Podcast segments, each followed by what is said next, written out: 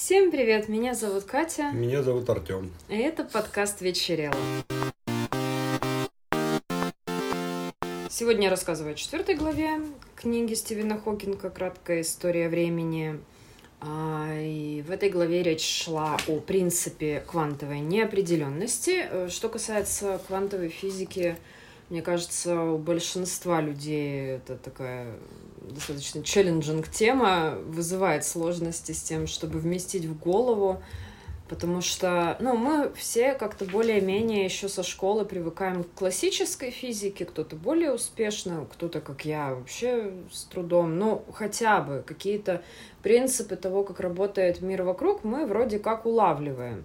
А квантовая физика вносит, конечно, ну, разлад в эту систему очень сильно, но на данный момент, собственно, Проблема-то в том, что та физика, которую учим мы и которая подходит для понимания того, как устроен мир вокруг нас, оптика, механика, динамика, какие-то такие базовые штуки, она, да, это прекрасно но э, в нее не получается пока встроить э, физику квантовую, которая работает для более крупных масштабов. И вот как получается, мы более-менее распедалили, как работает лампочка и как вода подается на 15 этаж многоэтажного здания, но при этом это просто такие ходули, ну, инструменты для нас, но это как бы не совсем настоящая физика, что ли. Ну, то есть она очень усеченная.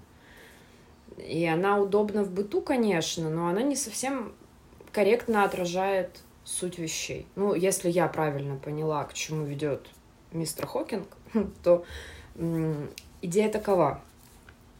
А в XIX веке мы двигались потихонечку по истории физики, и вот добрались до XIX века, до французского ученого Пьера Лапласа. Он полагал, что должен существовать набор научных законов, которые позволяли бы предсказать все, что может произойти во Вселенной, если известно полное описание ее состояния в какой-то момент времени. Но это вот детерминизм научный. А, но ну и какое-то время э, в научных кругах это было общепринятой версией того, как работает Вселенная – Понятно, что детерминизм шел в разрез с э, религиозной идеологией, но это уже ладно, это просто, так сказать, фан-факт, который можно упомянуть. Основная проблема была в том, что если рассуждать вот так, как предложил Лаплас, то получалось, э, ну, парадоксальные выводы относительно излучения космических тел – горячие тела, нагретые, должны излучать э, электромагнитные волны разных частот.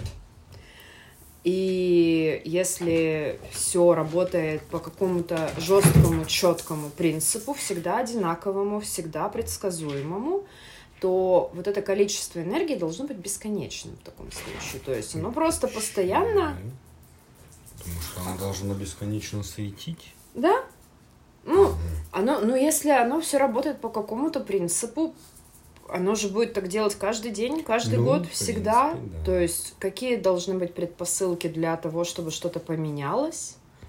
Энергия, которую выделяют космические тела, она в виде разных волн, покороче, подлиннее, и этих частот бесконечно много. И значит, энергия должна быть бесконечной. Ну, и вот это, естественно, не, не получалось, потому что мы же не наблюдаем такого. Ну, нет ничего бесконечного. Ну, а где предел тогда? Как вот это? Предел чего? Ну, почему конечно? Ну, потому что все конечно.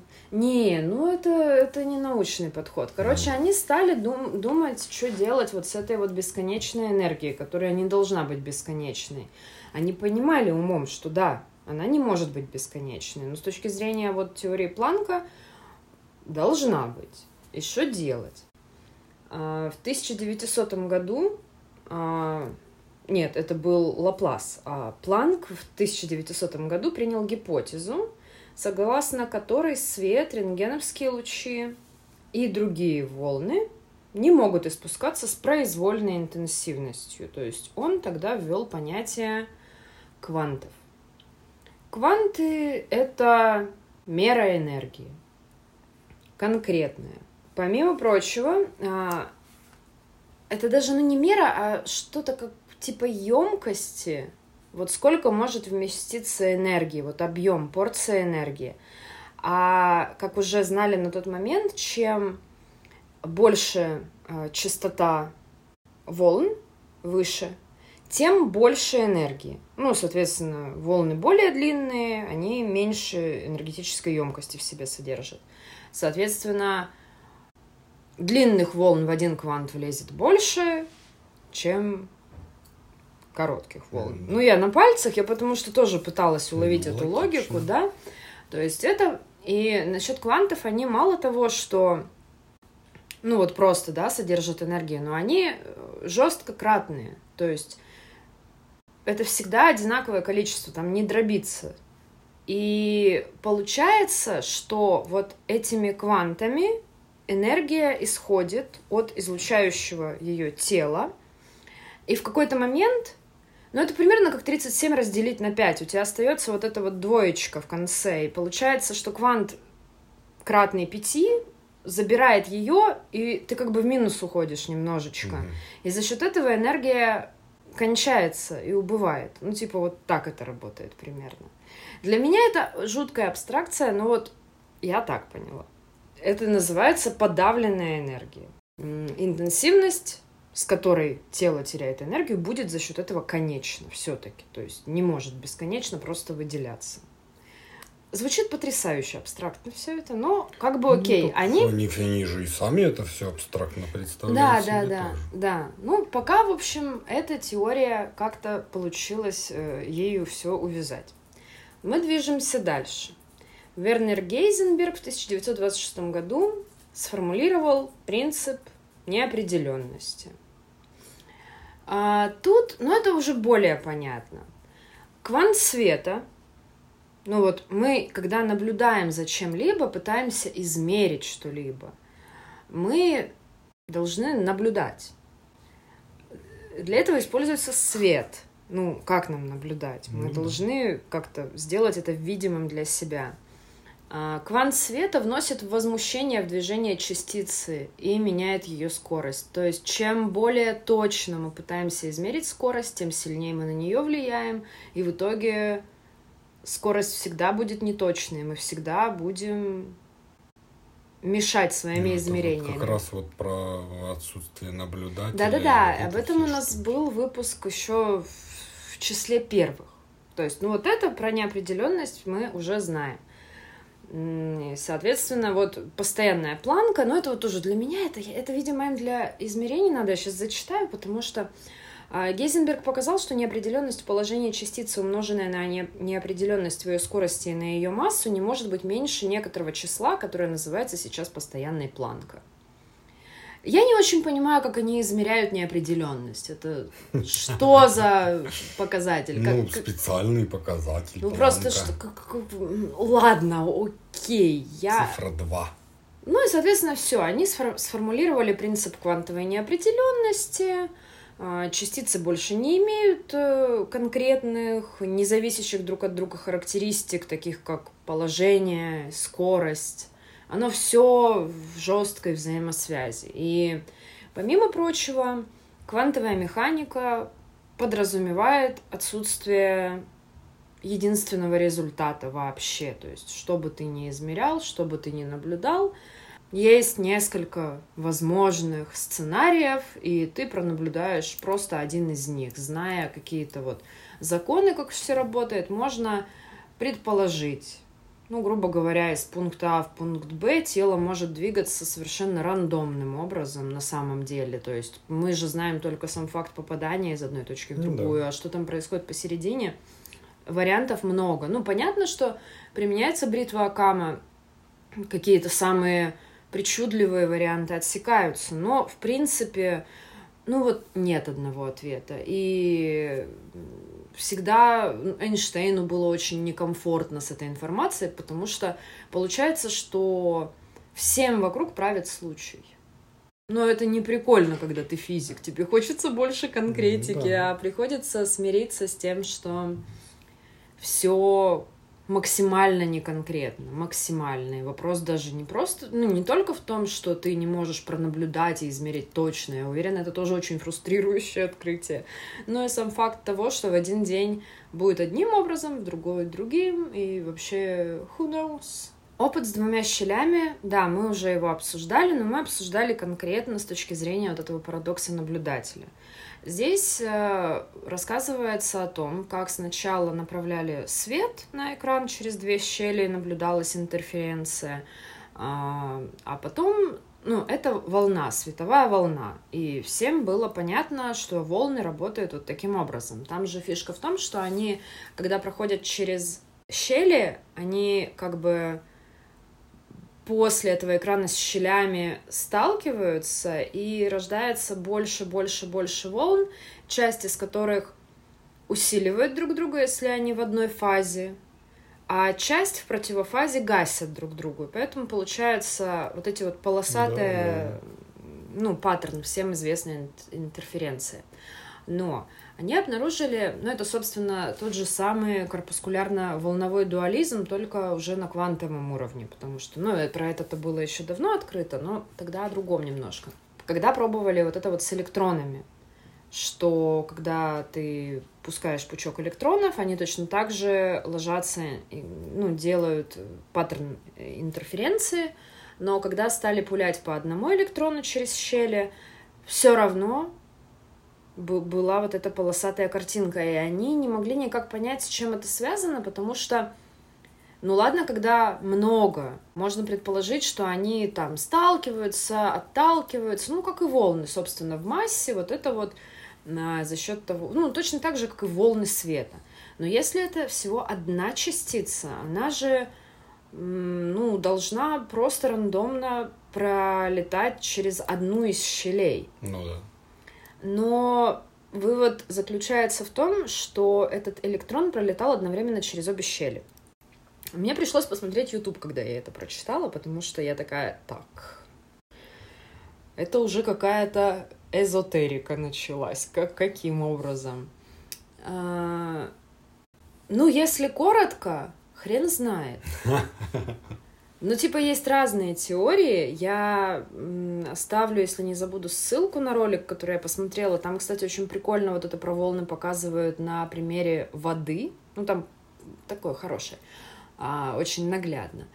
А, про электрон...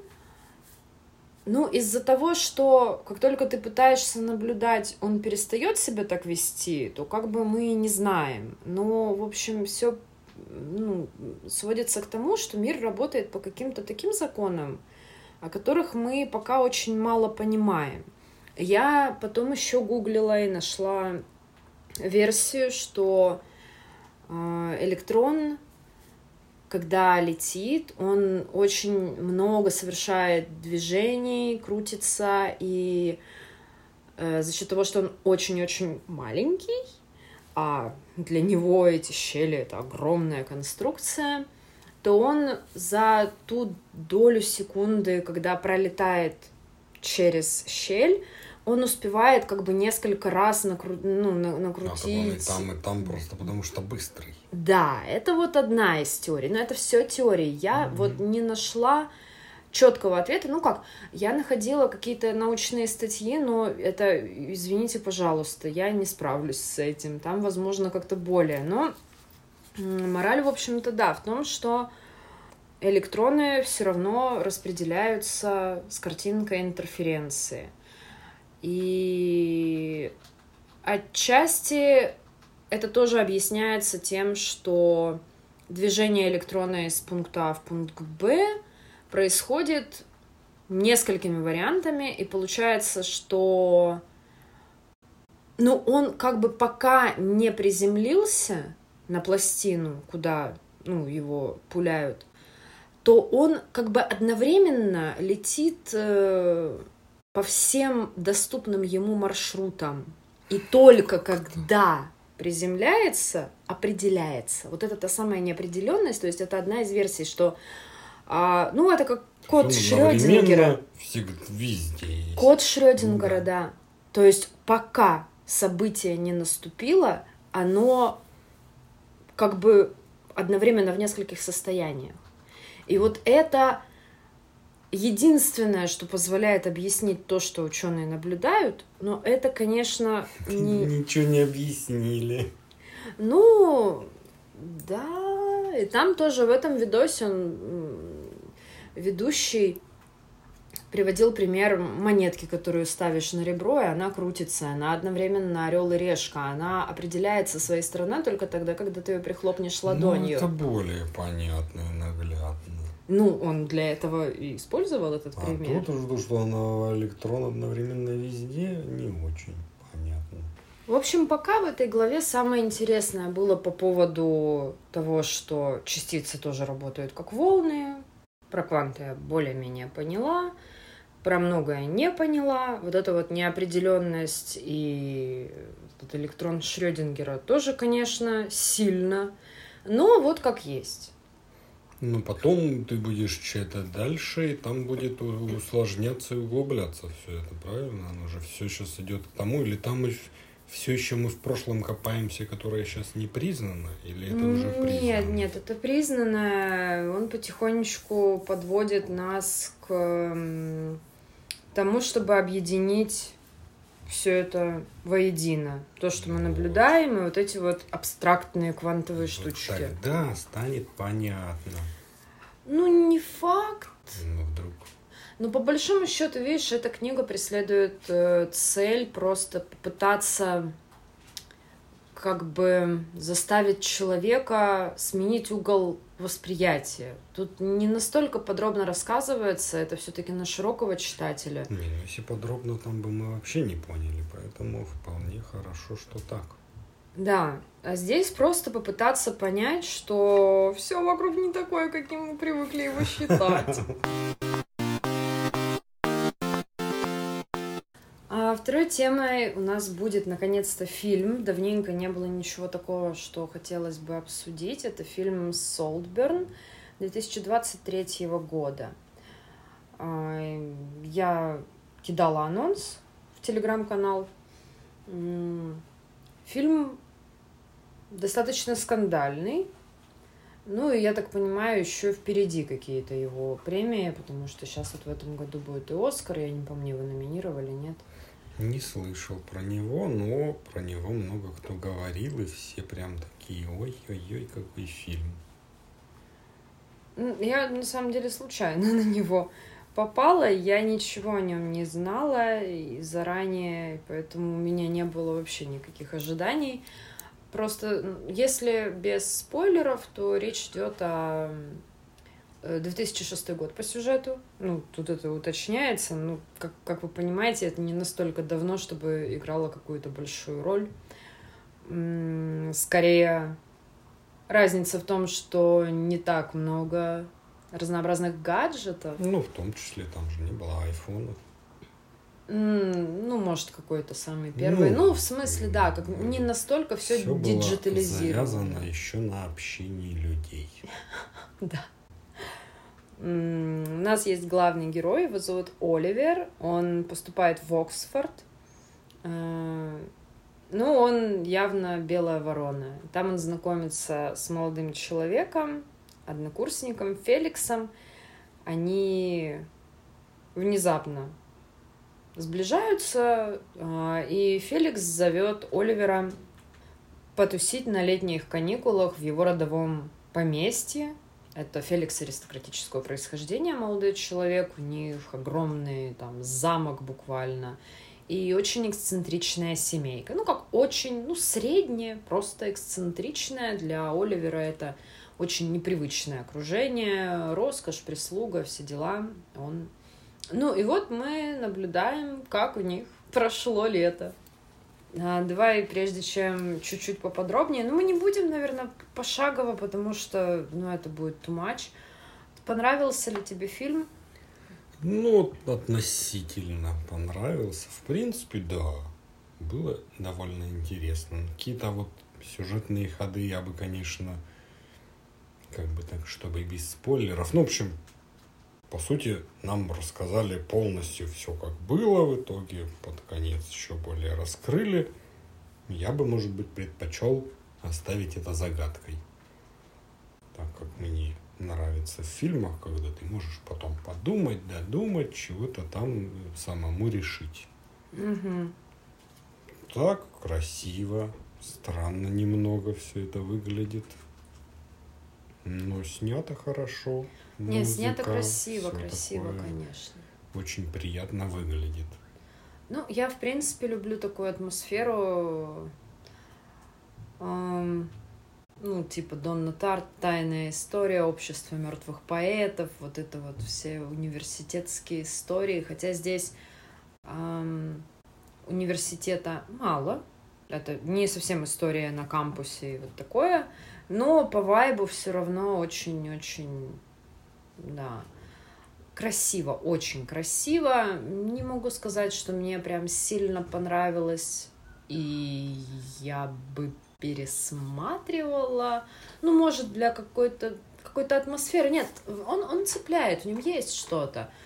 Мы поэтому, я думаю, обсуждаем его сейчас, что в нем вот, вот есть какая-то изюминка, которая выделяет его на фоне очень многих тоже хорошо снятых фильмов.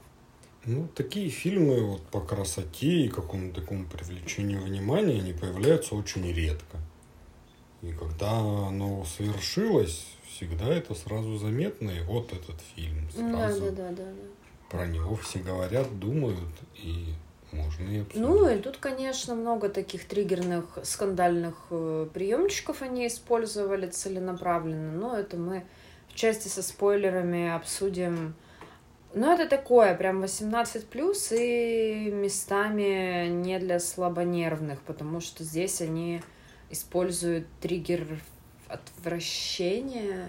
Ну, тут есть неприятные сцены. Ну, не как во франшизе «Пила», скажем, не настолько. Здесь в основном все про телесность, брезгливость, секс, и, ну, оно такое очень физиологичное и на грани. И понятно, что, ну, я не очень люблю такие приемы, мне это кажется банальным. Ну, оно, в смысле, ну, сама идея эксплуатировать вот такую вот э, хайповую тему, наверное. То, то, как они сделали, это абсолютно не банально, вопросов нет. Ну, я вот просто как раз не очень припоминаю, что где-то, в принципе, ну, где-то, может, какие-то единичные моменты в других фильмах встречались, а тут как будто они собрали все mm, в кучу. Ну, да, потому что зачастую секс же используется для того, чтобы привлекать, а здесь для ну, того, да. чтобы отталкивать. Ну, то есть совершенно mm-hmm. разный стимул получается. В этом смысле это интересно. Но я во мне чуть-чуть бабка включается в такие моменты. Я абсолютно не ханжа, но просто типа ну, мол, конечно, пошли по легкому пути. Ну, что-то такое. Хотя, с другой стороны, ну видишь, за счет того, что они перевернули с ног на голову, возможно, я и зря. Ну, если со спойлерами. Сюжет на самом деле можно описать довольно коротко. Здесь все больше на смаковании, на демонстрации. А, Оливер пытается влиться в эту необычную для себя среду, пытается адаптироваться, мимикрировать. А, но у, у него ну, такой довольно маньячный вайп, он там подглядывает в окна, в целом такой типок, который под кожу пытается залезть, и это выглядит довольно крипово. Ну и там такой каст э, подобрали, в принципе, актер с очень своеобразной внешностью, он выглядит, в принципе, несколько дискомфортно. Ну, он везде, где снимается, такой выглядит. Да-да-да, ну, такой вот характерная внешность, что ж теперь надо использовать. Он явно очарован Феликсом больше, чем просто обаятельным другом. При этом это действительно как-то так прикольно подано, в том смысле, что в этом нет откровенного это не просто история, как мальчик влюбился в мальчика. Ну, такие есть фильмы. А здесь что-то такое более глубокое, внутреннее. Он просто как будто действительно хочет залезть в шкуру, он хочет слиться с ним, стать им. Ну, то есть это вот, это не просто похоть, там такая более психологически глубокая тема, мне кажется. А, тем более, что он на всякий случай занимается сексом с его сестрой и так далее. Ну, то есть это не про ориентацию. Фильм определенно вообще не об этом. Собственно, ну какие там триггерные были моменты? Сначала он подглядывал, как Феликс мастурбировал лежа в ванне, и когда Феликс ушел, и вода еще не полностью была слита, он допивал ее из ванны. Ну, это прям да, так довольно четко и понятно мерзко. Да, это, конечно, такое прям здравствуйте. А он делал, извините, кунилингус этой вот сестре, у нее были критические дни, то есть это была такая вампирская тема с демонстративным яростным размазыванием крови, она сама была в шоке просто от этого захода. Ну, то есть это все вот про такие, про физиологию, про телесные жидкости и про желание все это в себя впитать ну, прям... Это такая 18 плюс версия фильма «Паразиты», знаешь? Ну, да. Он же, по сути, решил присосаться к этому Феликсу. Что там еще потом было? Ну, там с другом еще была сцена. А, да, также что... Ну, он, он такой, как паук, типа, запускает свои щупальца во всех. Там был еще приятель другой, который гостил, ну, как и его, как и Оливера, этого приятеля, тоже позвали по, пожить с ними летом на каникулах. Ну, и этот друг э, стал Оливеру мешать, напрягать его, и он в качестве обезоруживающего приема использует э, опять секс. Он просто пришел в комнату к этому парню и подрочил ему. Ну и это, конечно, серьезное психологическое давление. После этого этому парню особо как-то рот лишний раз открывать не хотелось. На Оливера как-то неловкость повисла. Ну и вот там такого много, но это, это может, ну это я сейчас так рассказываю плотно. На самом деле этот фильм больше двух часов длится, это все довольно размазано. И там накал достигается не, не только этим, просто это очень такие яркие акценты, которые, естественно, цепляют внимание сильно, ну, потому что... Ну, основную часть времени, да, они там лежат, в бассейне купаются. Да, роскошная роскошь, летнее отдыхают. лето. Все хорошо, а потом уже, когда идет к концу, там просто вот так бам-бам-бам-бам-бам-бам-бам, события, события, события, там все раскрывается. Ну да, раскрывается в тот момент, когда э, Феликс из благих побуждений отвозит Оливера к его семье, а Оливер там ему наплел, что он там сын наркоманки, супер неблагополучный, у него такая тяжелая судьба. Оказывается, он все наврал, и все у него вообще нормально. Феликс в полном шоке, ну, как бы не подает виду, они там пообедали с этой семьей его, очень даже нормальный, полноценный и никаких там наркоманов, алкоголиков. А, они возвращаются обратно в это поместье, и там отмечается как раз-таки день рождения Оливера, и там организован роскошный бал, маскарад, там полное безумие. И Феликс говорит, как бы, окей, все очень старались, мама, папа, все там задействованы, давай мы это все отметим, потом я твою рожу видеть никогда в жизни не хочу, ты что, дурак? Ну, в общем, он был как-то не готов. Ну, тут пытается объяснить, но я просто не знал, там, как привлечь твое внимание. Ну, все понятно, да, зачем врут о себе, зачем интересничают. Потому что жизнь кажется слишком скучной. Тут такой великолепный богатей с его особенной семьей, его особенной родословной, его особенным дворцом. А, ну и в конце Оливер убивает Феликса. Собственно, везде обсуждали то, что после похорон он занимается сексом со свежезакопанным гробом, ну, типа Не, с ну, землей. С могилой просто. Да, с бы. могилой. Это мощный образ, конечно. И в итоге там от семьи никого не остается практически. Он э, подталкивает к самоубийству сестру, которая была в депрессии после смерти Феликса. Потом там что, удар у мамы. Он отключает ее от аппарата жизнеобеспечения. Ну, и все. Меня, собственно, я к чему? И там самая классная сцена это его финальный танец. Он бегает голышом по этому э, дворцу, где его оставили что там присмотреть за ним. Не, ну как это его теперь дворец. Все, это аж семья закончилась, а перед смертью последняя мать, собственно, а, она переписала, переписала на него да. все. И вот он бегает и радуется, у него теперь есть та жизнь, которую он хотел, ну, грубо говоря. Ну да, ну и перед смертью ее, он как бы, она хоть и без сознания, он там ей рассказывает, что это все он провернул, и вот это вот все его заслуга, он их всех ненавидит, конечно, угу. какие они мерзкие, ну и по сути ее убивает тоже. Угу, да. Ну и все это достаточно гротескно. У меня вот к этому, наверное,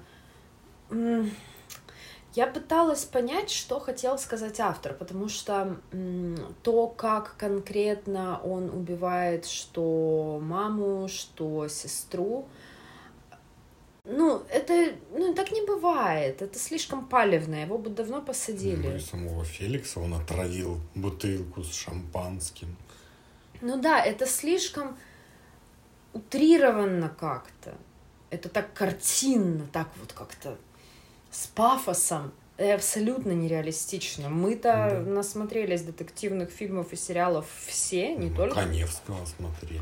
Не, ну я имею в виду, в принципе, современный человек уже довольно неплохо представляет себе работу криминалистов, ну хотя бы на базовом уровне.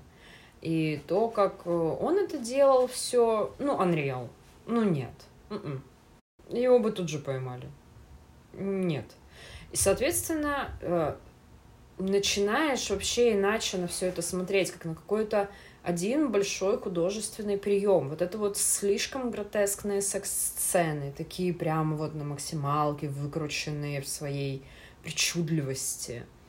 Вот этот способы, как он убивал членов семьи Феликса, это все тоже как-то прямо размах, размах.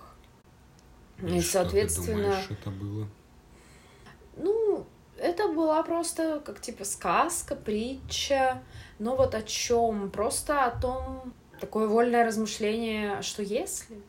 Или вот как это воспринимать, как понимать? Просто попытка показать механизм зависти человека без личности, у которого нет ничего своего, он может только зеркалить и присваивать.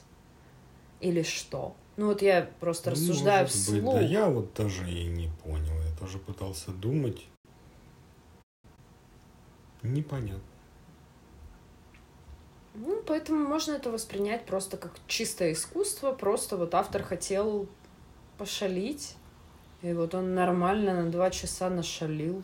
Ну да, и вот если бы правда не было бы вот этого кусочка, где в конце он разжевывает и рассказывает, как он специально организовал знакомство с Феликсом и все их общение и так далее. А, то есть если бы это все осталось просто какой-то цепью ну, просто, да, случайности, вот, да, там вот все умерли, мать умерла, он там, ну, пусть он ее убил, показали, что он там ненавидит их и все такое. Ну, вот хотя бы это осталось загадкой, уже были бы вопросики, как бы, непонятки и какая-то могла быть мысль, к которой ты мог бы прийти. А так, получается, какой-то загадки не осталось.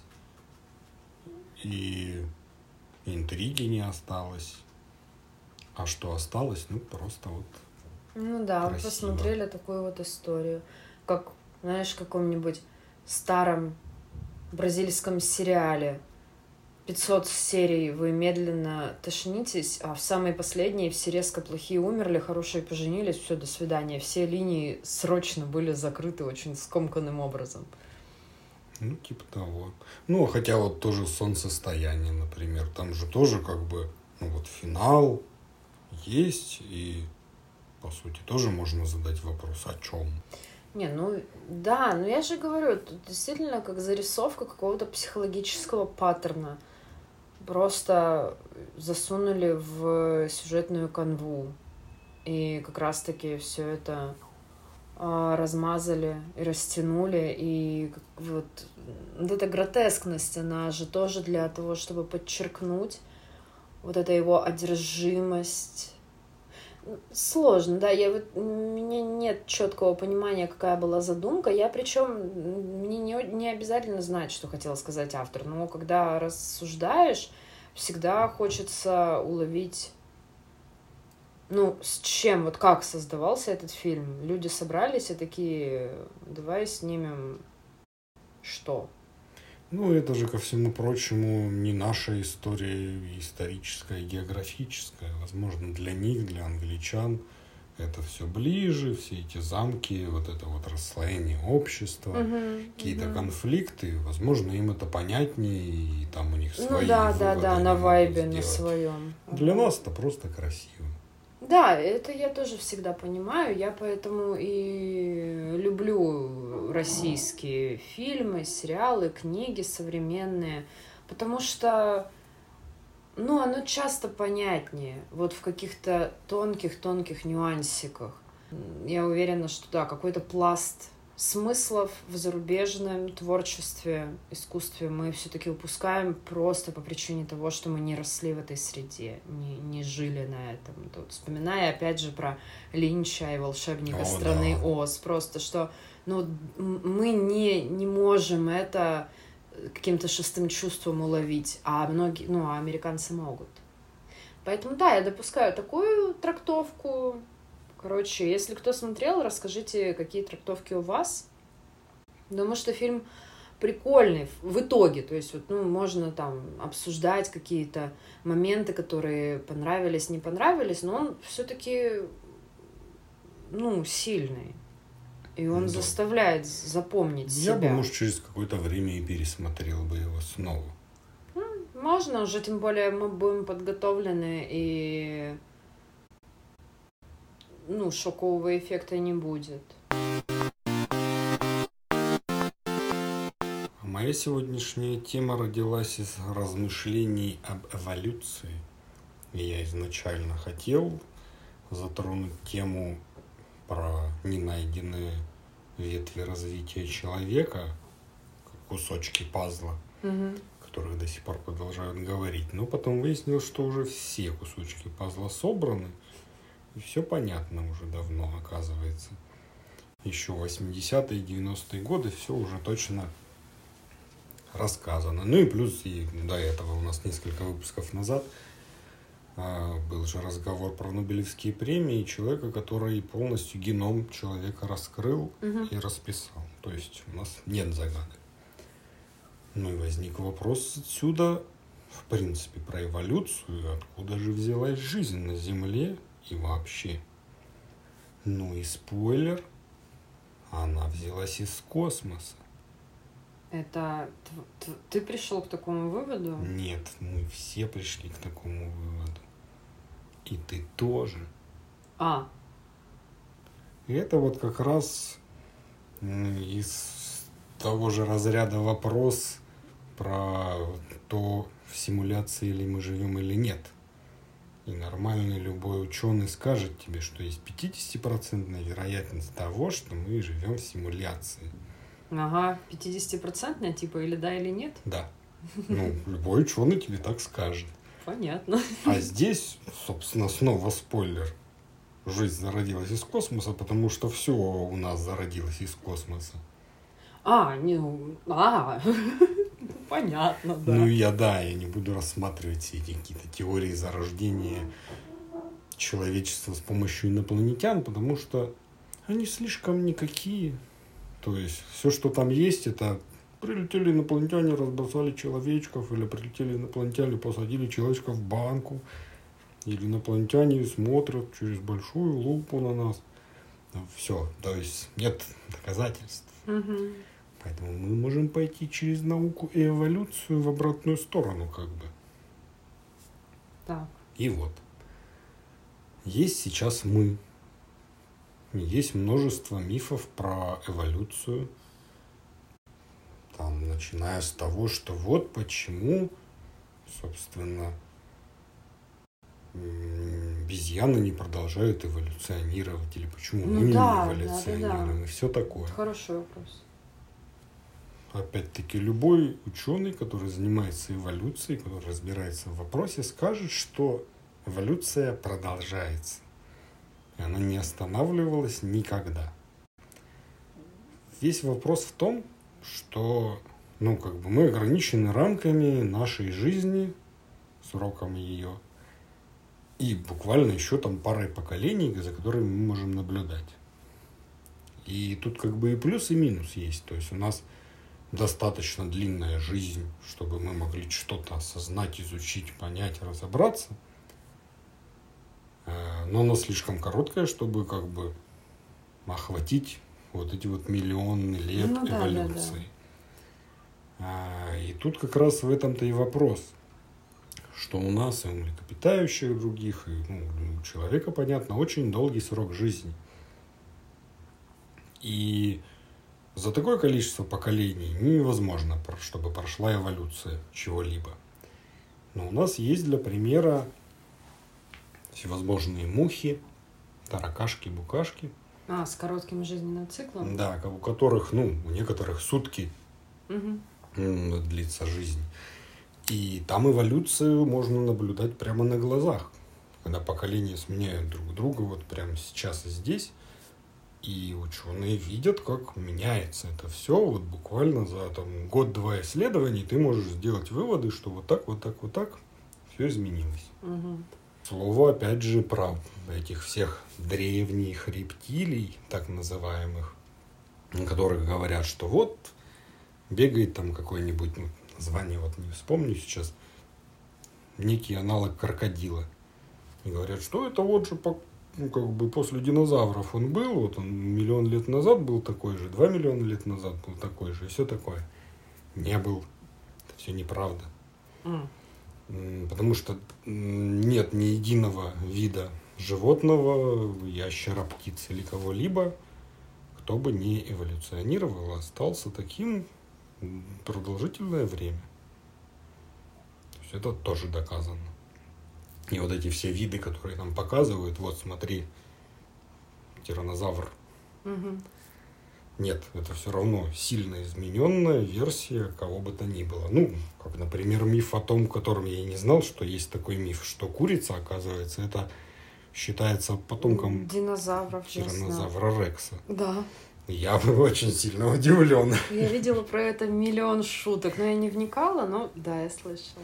Вот, ну, ученые доказали, что нет. Ну, слава богу.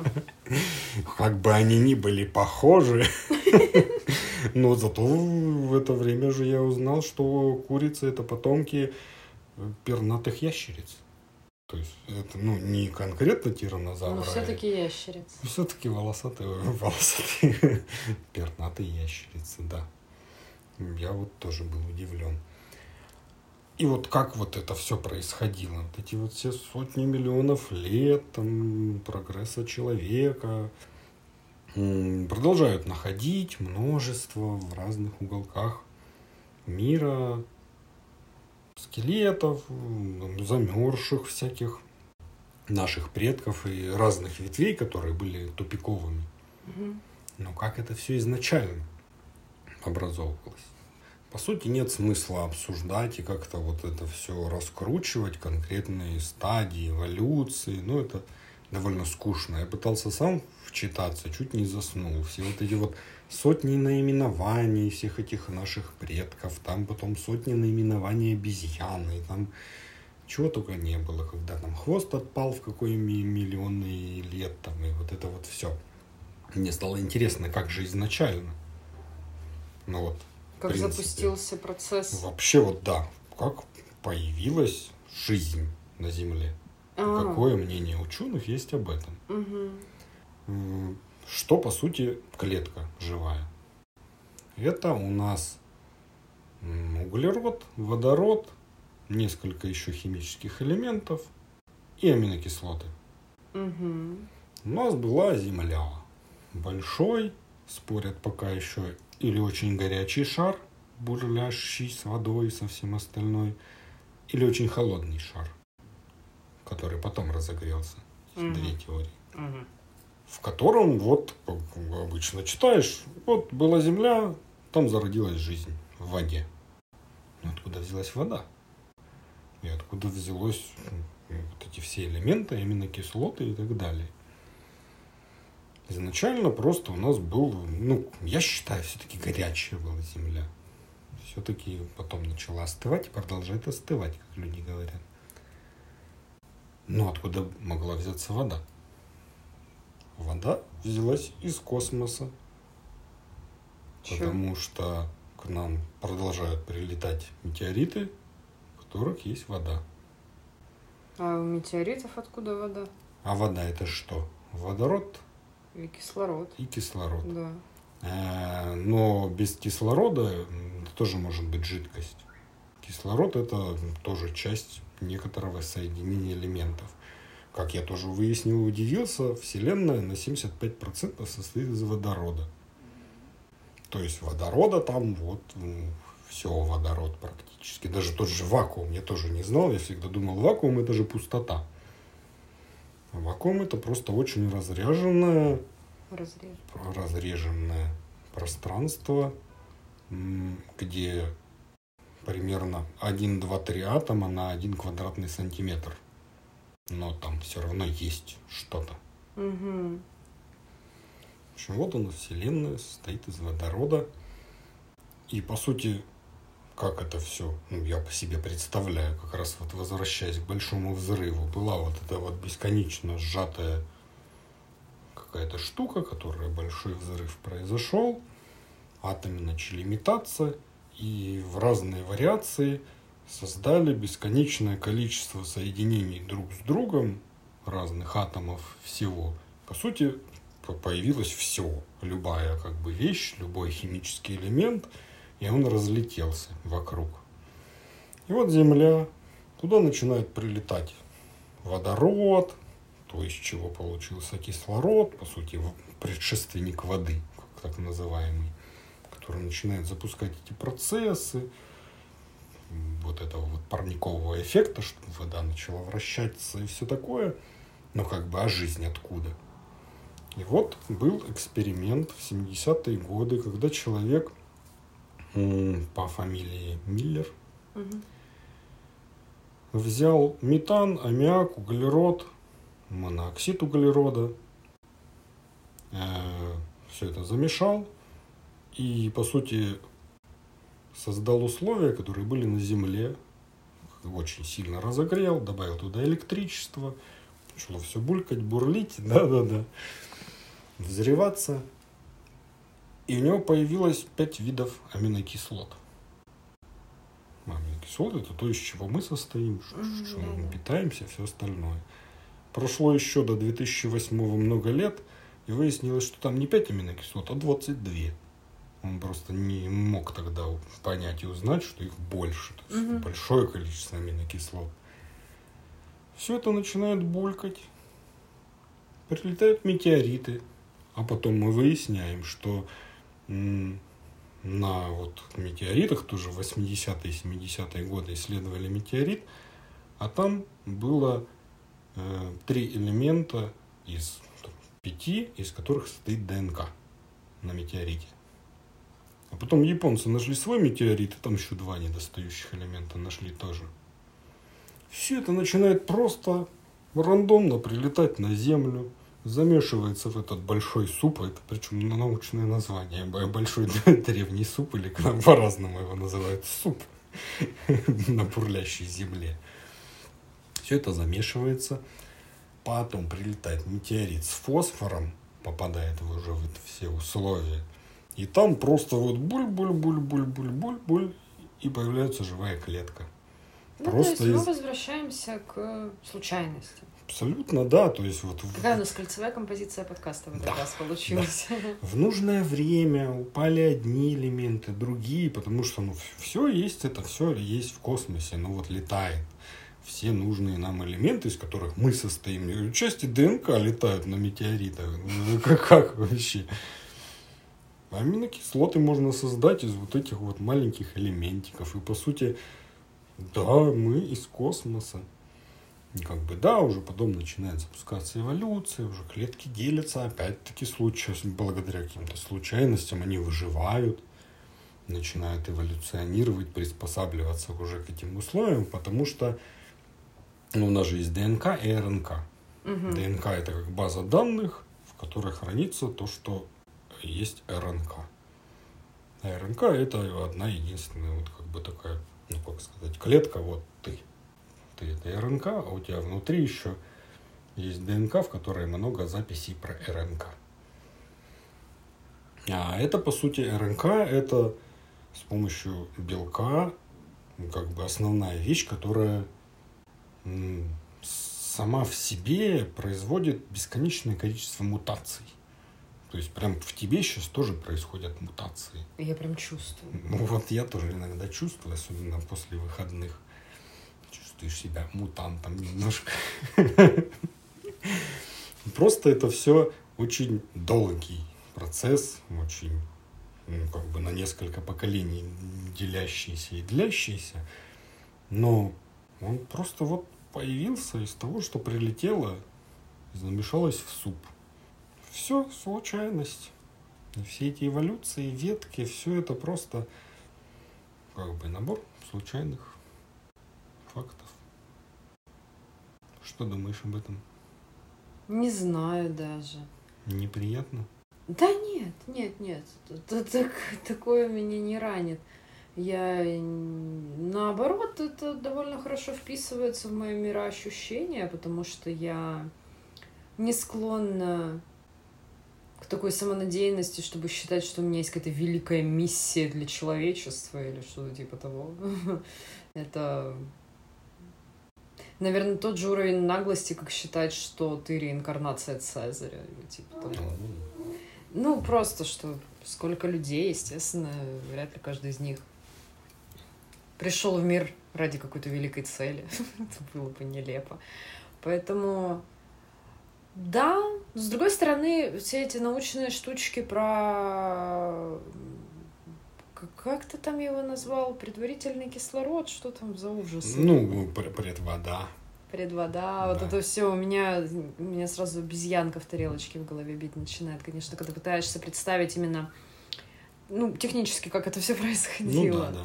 Не, ну есть мысли о том, что кислород тоже существует где-то в космосе, в каком-то в виде какого-то элемента. Просто вот связи молекул, вот просто что он не вот тот кислород, который вот вот он вокруг нас, которым мы дышим, а вот ну, просто вот не знаю даже как сказать какой-то вот кусочек химического элемента. Да, да, на самом деле все выглядит как какая-то обучающая программа, что ли. То есть вот у нас есть наша планета, куда вот эти вот образцы информации закидывали из космоса. Э, она такая оп-оп осмыслила и стала штамповать по этому образцу материал. То есть вот, ну, мне было сложно отделаться от вот этого образа. Я сейчас не веду это к какой-то конкретной гипотезе или теории, ну, можно подумать об этом будет, но сама идея того, что вот во время Большого Взрыва образовался спектр вариантов, и часть из них понакидали сюда, и что-то из этого замутилось, это очень странно.